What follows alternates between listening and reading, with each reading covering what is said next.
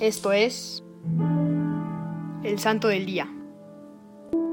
Hoy conoceremos la historia de San Clodoaldo, en la localidad de Noyen, territorio de París, también en la Galia, San Clodoaldo, presbítero de Stripe Regia, que asignado a sus padres y hermanos y tutelado por su abuela Santa Clotilde, se hizo clérigo y renunció al reino eterno.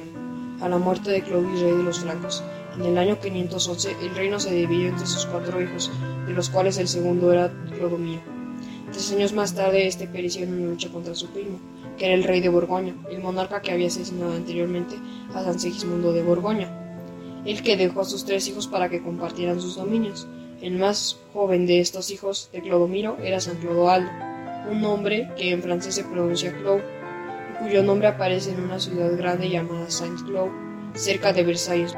Los tres niños crecieron bajo los cuidados de su abuela Santa Clotilde, la viuda del rey Clovis quien les dedicó toda su ternura en su casa de París, mientras que el reino era administrado por su tío Childeberto. Cuando Clodoaldo tenía ocho años, su tío fraguó una conspiración junto con el hermano menor, Clotario de Soissons, para deshacerse de los tres príncipes, a fin de quedarse con el reino.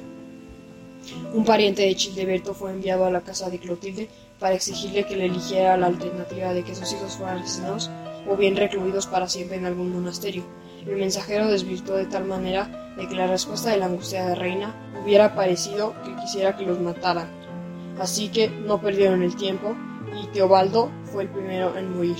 El segundo príncipe, Gunther, huyó aterrorizado a buscar refugio con su tío Childeberto, quien se hallaba temblando de miedo conmovido por la brutal matanza, y trató de protegerlo, pero igual lo mataron.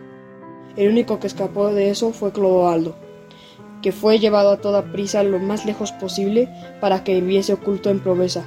Childeberto y Clotario compartieron el fruto de su espantoso crimen, y Clodoaldo no hizo ningún intento por recuperar el reino cuando llegó a la mayoría de edad. Ya había visto bastante de lo que era la política para despreciarla. Lo mismo de que las vanaglorias del mundo y voluntariamente se retiró desde muy joven a la celda de un ermitaño.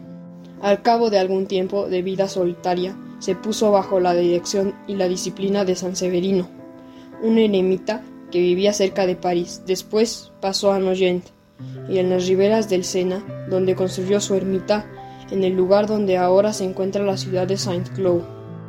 Servidores Amoris Christi, Movimiento Amoris Mater, haz todo con amor.